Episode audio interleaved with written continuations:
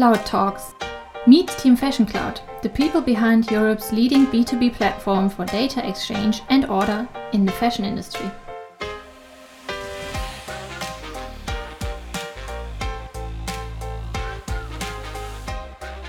Warm welcome from my side. I'm Victoria, a talent acquisition manager at Fashion Cloud. And today is a very special episode because uh, for the first time I'm a host, and for the first time, Irvin, um, our uh, team lead and uh, uh lead developer, is a guest at our podcast. Um, welcome, Irvin. Thank you, Victoria. How are you doing? I'm doing well. It's a bit early in the morning, but I got up fine. Thanks you. okay, great. Yeah, it's really early, so we yeah we decided to record early in the morning before our colleagues come here, um, so that yeah we enjoy the quiet space. Um, yeah, well, Irvin is uh, someone who yeah is pretty much a key figure at Fashion Cloud who contributed to the yeah to the foundations of Fashion Cloud of the platform that we have right now um, someone who's been there from the beginning and someone who went through yeah interesting um, like unification also with the with the um, Hamburg team. Um, yeah, so that's that's a great uh, background and that's a great path. How has it been for you? Yeah, like a whole journey. so when I started seven years ago, seven yeah. and a half years ago, we were only two people mm. and only one small product 20 customers. That's yeah. it. And now, seven years later, we have this whole platform, thousands of retailers using it, hundreds of brands, yeah. 80 colleagues. Uh, yeah, so to get from one place to another, it's a complete journey, of course. yeah, that's that's really hard to believe. Now we are, yeah, we are almost 90 people right now. I'm really looking forward to this uh, 100 people milestone. Yes, looking so, forward to it. yeah, we need to celebrate somehow and make sure that, yeah, that's a big one. Um, yeah, and uh, um, actually, before yeah, for preparation for this podcast, uh, I went to LinkedIn and checked out your profile. That's I mean, I'm a recruiter, so of course, uh, LinkedIn is my go-to place. And uh, yeah, you have pretty impressive backgrounds. Um, you also did your PhD, and when I was reading about it, um, it's like after performing inelastic electron tunneling spectroscopy experiments with the scanning tunneling microscope at low temperatures in ultra high vacuum, I moved more to the theoretical side of this problem. so, so what does this mean? Uh, it means I was uh, into physics. I was in the Department of Applied Physics in Eindhoven. Yeah. And I already had my master's. And then I started as a PhD student uh, doing experiments in the laboratory. Yeah. Uh, I'm not going to explain the experiments in detail. Please don't. um, but yeah, after two years of doing experiments in the lab, it turned out I had almost no results. And I tried to measure something that we also tried to model and theoretically predict. Yeah. So I shifted my focus from doing experiments to doing those calculations Mm. And that involved a lot of quantum mechanics, for which I will also spare you the details. That sounds impressive. And how how did you end up in software development then? And yeah, software mm-hmm. engineering, architecture. What led you here? Good question. Yeah, because physics is not really the the most logical study to go into computer science afterwards, although it's both technical, so that helped. Yeah. After my PhD, I uh, was employed by this agency, uh, but it didn't have work for me. So I was literally sitting at home while being paid. And though that sounds good, uh, you get bored really quickly. So I picked up uh, programming. And I thought it would be a nice hobby or a nice tool for in my next job. But I actually learned I liked it so much that I decided to make a career switch and went into programming mm. and computer engineering. How was this switch for you? So you mentioned, of course, that's also a technical field. So you had already maybe this mindset or some logic behind it, um, but also yeah, maybe it was like around how long ago was it? 10 years ago. 10 years ago. So also I guess boot camps or the, the industry was not as developed as now. It was already pretty much on a, mm-hmm. it's a high peak, but yeah, it's hard to compare to nowadays. So how did you do that? How was this switch for you? Yeah, so the first few months it was only through self-study, mm. books and through the internet and just yeah. doing things and then applying for a job. And luckily, my first employer, uh, they saw that I never had a job as a programmer, yeah. but they saw that I had potential and they want to take the risk and hire me. Well, yeah, speaking about jobs, something that I remember so well is my first day at Fashion Cloud. And yeah, you were the one who welcomed me at the office and uh, was there in the morning to yeah show me around and also make a yeah little tour around the office. And then yeah, I mean it's a chit chat the first time we meet each other. So you uh, yeah briefly spoke about your background um, and then just very low key, very casually said, yeah. And then I found uh, my dream dream job at, at Fashion Cloud, uh, well, at your mm-hmm. current one.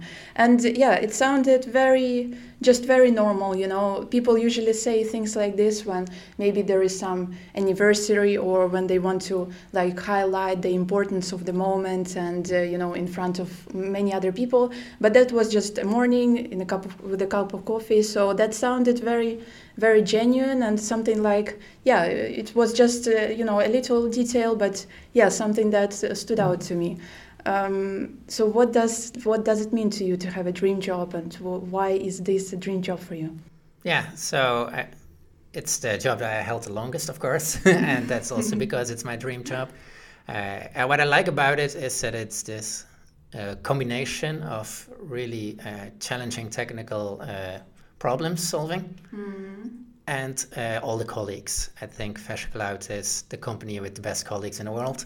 Yeah. And being there from the beginning, I of course had a big influence on that, especially from the start, who you hire and who you don't hire. Yeah. And with that, we have created such a good atmosphere in the company that now all the colleagues themselves can perpetuate that. It's not up to the founders anymore. Yeah. Uh, but I can say that every single employee of Fashion Cloud is just jewel. and, and, that's why I love working uh, for the company and also in my team. Mm-hmm, mm-hmm, yeah. So it's this combination of people and technical challenges that makes it so nice for me. Your role, yeah, I'm sure it's uh, it's it's very very varied or extremely yeah diverse um, yeah when i joined for example you also yeah were explaining to me some yeah the people and culture also responsibilities that you have um, and that yeah I, i'm supporting you with uh, right now and uh, yeah so it's it's very various if i can say so and uh, yeah you take care of yeah lots of things so i think that's also something that yeah contributes to this yeah uh, to the job being interesting. Definitely. Also, the opportunities to, to work with the other teams, but also with other uh, tools or partners. So we have partnered up with an AI company for uh, checking out our photos. So mm-hmm. I was the one initiating the contact there. I was helping uh, a friend setting up a platform for retailers. So also the connections that Fashion Cloud is allowing me to make yeah. is a nice part of the job. Yeah. Yeah, and speaking of connections, well, yeah, of course we are we work in the fashion industry. Um, how familiar are you as a technical guy with the industry, with our retailers or brands? Um, what do you think of yeah actual mm-hmm. industry? Yeah, so when I joined, I did not know a lot of things about it. uh, but when you work uh, within this industry for a couple of years and have customer contact, especially the early customers, they have my mobile number and they called me regularly. Mm. Then you learn how they work.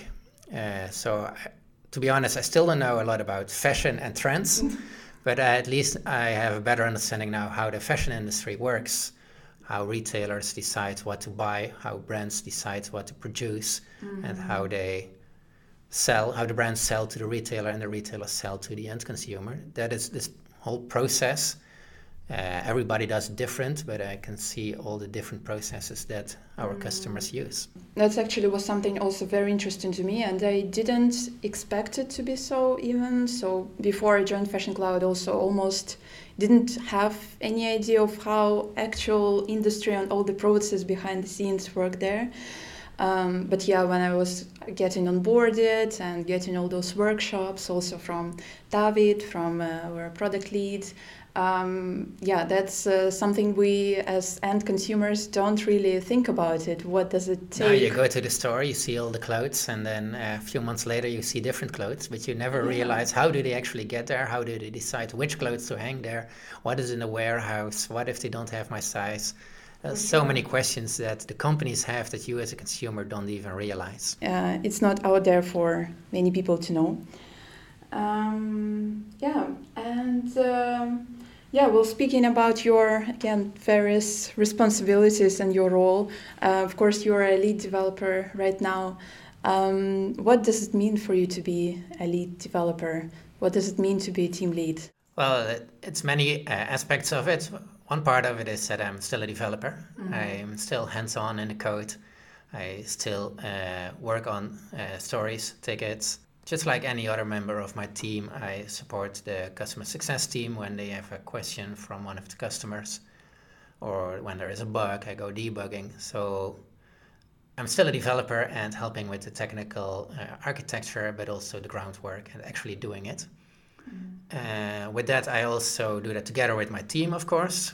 So pair programming is an important part. Um, what we have in Fashion Cloud is that the developers are actively involved in what we call shaping. And shaping is when there is a new feature request or there is a problem spotted, usually by customers, but then through the customers it reaches uh, us through product managers.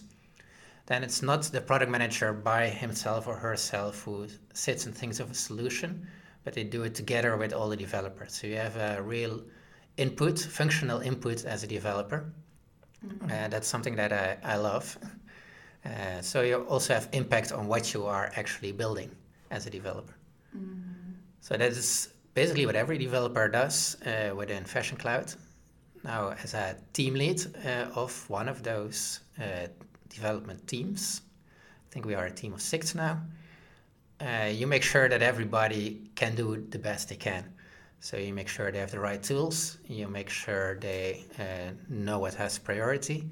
You check whether they get stuck or uh, or that they can continue on their own. If they get stuck, you look together at why are they stuck. What can we do to get them unstuck? Maybe it's just a question that they have. Maybe they have to go to somebody else, but they don't know that. Um, so that is one part of being a team lead.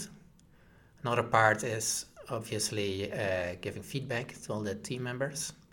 So every five weeks, I think I have a one-on-one with a different team member in which we basically give each other feedback. I can feedback the team members on their performance and their role in the team and the company, but also they can feedback me or the whole company about what they think is going well and what can be improved. Uh, so that is also a big part of being a team lead. In general, I, also because I'm here one of the longest, uh, when people have a question to my team, they usually go to me first because they think I have all the answers there. Uh, unfortunately, that's not always the case. no, it's not. oh, God. Uh, so, but that's all right. I, I, if I can help them, I help my colleagues with pleasure, and otherwise, I'll redirect them to one of my colleagues, my mm-hmm. teammates. Yeah. And then there are a lot of uh, other tasks. Recruitment is one of them. If we uh, want to expand our team, which we do, then uh, it's the people and culture team together with the team lead of the team that wants to expand that makes sure that there is a job opening the job description looks perfect there is a process for hiring uh, the coding challenges which we might talk about later uh, is developed by the by the team and evaluated by the team lead. Uh, so recruitment is also a big part, especially when there is a job opening. Yeah, um, that's uh, yeah the recruitment is a big one uh, i'm of course i'm also aware of it it's um, yeah uh, the market right now is pretty crazy and uh, i see a lot of people yeah being frustrated about it but in my opinion um, it's it's great for the teams and any let's say healthy environment it it um, it pushes a healthy environment to work closer together. For example, right now, yeah, recruiter cannot take entire responsibility for hiring anymore. They, yeah, they need a huge involvement of a team lead, as you, as you said right now, to, yeah, to to go over the process, to, to, yeah, to align, to pivot if needed. Um, so yeah, the recruitment is a big one. Um, yeah, you also mentioned about uh, yeah giving feedback and yeah receiving feedback. I think it's yeah a pretty important topic for Fashion Cloud as well. Um, how how do you approach this topic? Do you uh, do you like giving direct feedback? Do you like receiving direct feedback, or do you have some other process around it? Maybe it's stereotypical, but as a Dutch person, I like direct feedback, uh, both in giving and receiving. And uh, when I give feedback, I always package it in a friendly manner, but it can be quite direct. Uh, so I won't blame a person for doing something wrong, but at least I bring it open, display it, and call it out, basically. Yeah, I noticed that uh, the team members that I work with actually appreciate this approach they don't want to be treated with silk gloves. Uh, they want to know what they're doing wrong because they also want to improve themselves. Mm-hmm. So they really appreciate that approach. And then it's also, when you have this approach, it's also easier for them to give feedback on me, mm-hmm. uh, which they luckily do. You mentioned this, uh, yeah, uh, meeting one on one every month or every yeah, five weeks. Um, does this the only is it the only occasion when this feedback exchange happen, or are you also up for it like any moment of the yeah of the week? No, uh, there are actually three moments that we do this feedback. Uh, so this monthly one is the, the middle one. Mm-hmm. Then we also have twice a year a somewhat longer uh, talk. So that's the mid-year and the end of year review in which we come up with uh, a plan for the employee. We call it the Fashion Cloud Development Journey mm-hmm. to come up with uh, which skills do you want to develop the next six months and how are we going to do that so concrete action plan mm-hmm. for how to improve yeah. Uh, so that's twice a year and then every month we reevaluate if we're still on track mm-hmm. uh, and then there is of course the day-to-day feedback uh, sometimes when uh, somebody is uh, making a small mistake or he he's doing something but he's missing some key knowledge uh, it cannot wait five weeks you have to give it immediately mm-hmm. uh, so there's this open uh, culture in the team to just yeah. give the feedback immediately still i think it's important to every now and then uh, sit back and think about feedback proactively because if you do it on a day-to-day basis it's usually always reactively. Mm-hmm. so when something goes wrong and then you correct it well if you just sit down think about it a bit deeper then you can have more profound feedback i think. So it both has value. You also mentioned uh, yeah basically a lot of potential a lot of responsibilities that the team lead has um, it's a lot of development, so very yeah hands-on uh, position. At the same time, yeah, there is some uh, people element involved, as you mentioned, these feedbacks or some uh, talks, and making sure yeah the team is supported and enabled in what they're doing. Um, also, this people and culture, other things like recruitment and uh, yeah team vibe and team events um, things like this. What is your favorite part of uh, yeah of being a team lead? Well, I think it's the seeing people grow. The, mm-hmm. We've hired juniors in the past and also quite recently, and to see them coming out as a college freshman and after a few years really stepping up and being a really strong developer. Mm-hmm. And then knowing that I had my uh, fair share in that and bring them up to that level. yeah, that fills me with pride. Yeah, yeah, totally. Um, again, yeah, absolutely, hands down, I uh, agree with you. Um, yeah, recently we were uh, looking and hiring the uh, junior developers to join your team, and uh, yeah, uh, I mention it a lot, but that was such a um, almost a textbook hiring, very yeah, very uh, smooth and uh, enjoyable process. I think for all the sides, um, we got great feedback from yeah from our candidates who yeah became employees at Fashion Cloud. Um, I'm sure the onboarding yeah is going and uh, went uh, already smooth. So yeah, that was pretty much uh, an enjoyable process to hire for your team. Definitely, and it's still an enjoyable process now to see them on board, uh, to help them up to speed and yeah, to, they are very eager to make their first contributions. Uh, some of them already have. Uh, yeah, this eagerness, uh, it's really, if a teammate has that and he's eager to learn, then it's also super nice to teach. Mm, yeah, yeah, 100%. Um, yeah, and uh, speaking about um, well, you are yourself a team lead now. What do you value in other team leads? For example, in someone who would be a lead for yourself, what would you be looking for? Yeah, for someone who is yeah leading your team. Yeah, for me, it's important that a team lead uh, sees the the team members in his team as people, and also knows that every person is different. So every person works on a slightly different way. For me, it's important that the, uh, the team members also get that freedom. If uh, I would be working for another team lead, I would also really appreciate if I get the freedom to work a bit on my way. Of course, uh, within the whole team, you have your processes, but the slight differences are important to me. Mm-hmm and that's also i think uh, a team lead that i am and giving uh, flexibility to the team members. So that is one part. Uh, another part is that we are uh, the hierarchy within fashion cloud it's not so strict. Uh, and i think that's important. So it should be as easy for me to uh, talk to my, my teammates about can you do this? or this didn't go right. Can you improve it as it should be the other way. They should just ask me like, "Hey, Erwin, can you help me with this? Can you please do this for me? Or you did this, but it's not correct. Can you change mm-hmm. this?" Uh, that should be easy in both ways. So from team lead to team member and the other way around. I think if you're a hierarchical leader, telling everybody what to do, not open for critique, then you would not be a good fit for Fashion Cloud. no, not at all.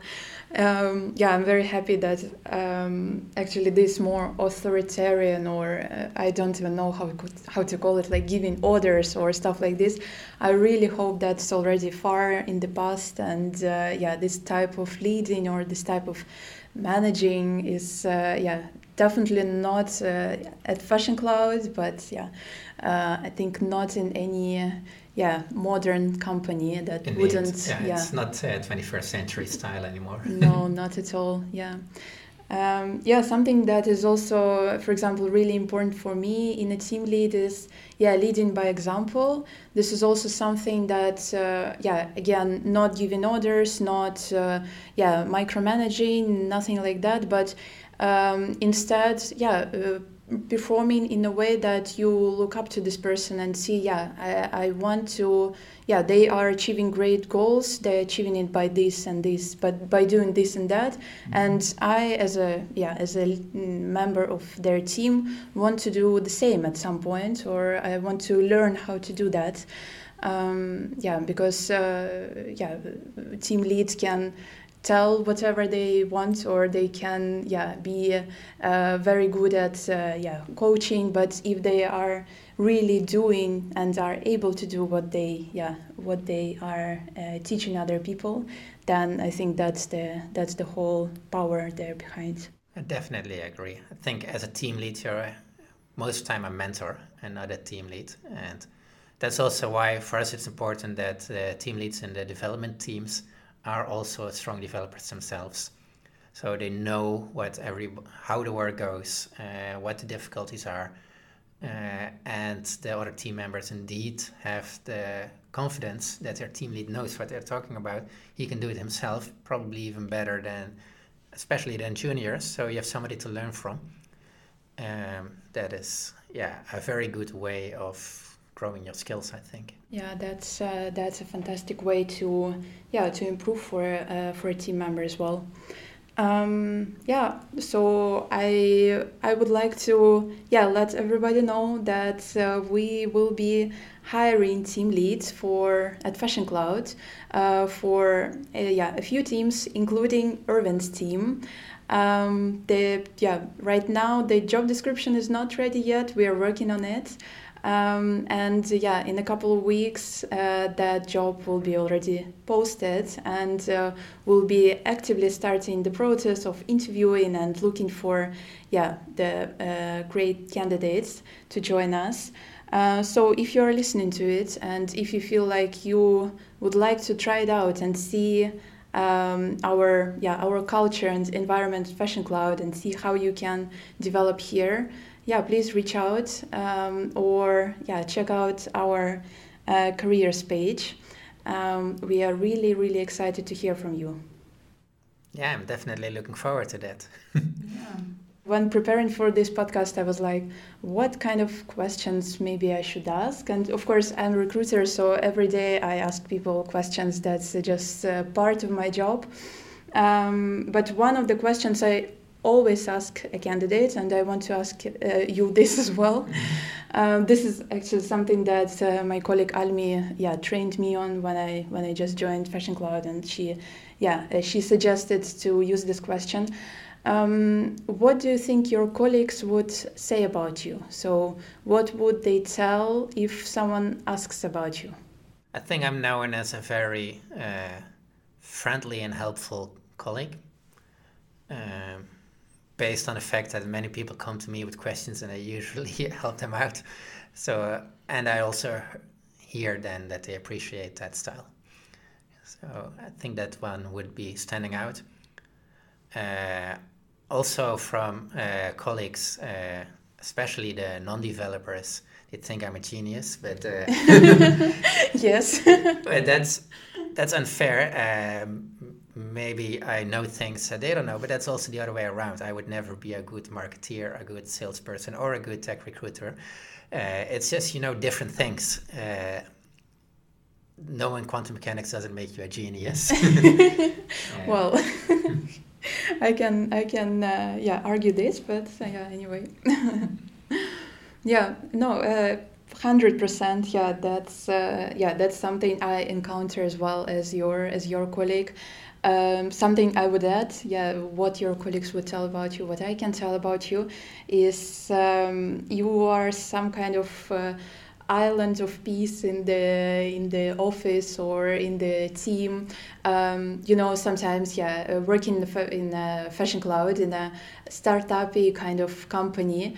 Um, yeah, during the day you might be uh, yeah uh, doing uh, like hundreds of tasks. Well, not hundred, but okay, dozens of tasks, mm-hmm. and uh, yeah, your uh, mind goes crazy at, at, at some moment about like so many things happening and various things happening. Like yeah, you you can this moment you are interviewing a person and in half an hour you're dealing with some other thing. But you are someone who always comes across as yeah being very calm uh, someone who you can rely on and you are sure that yeah if I, if I will call Irvin or if I'll be in touch with him about this problem yeah I will feel better about it.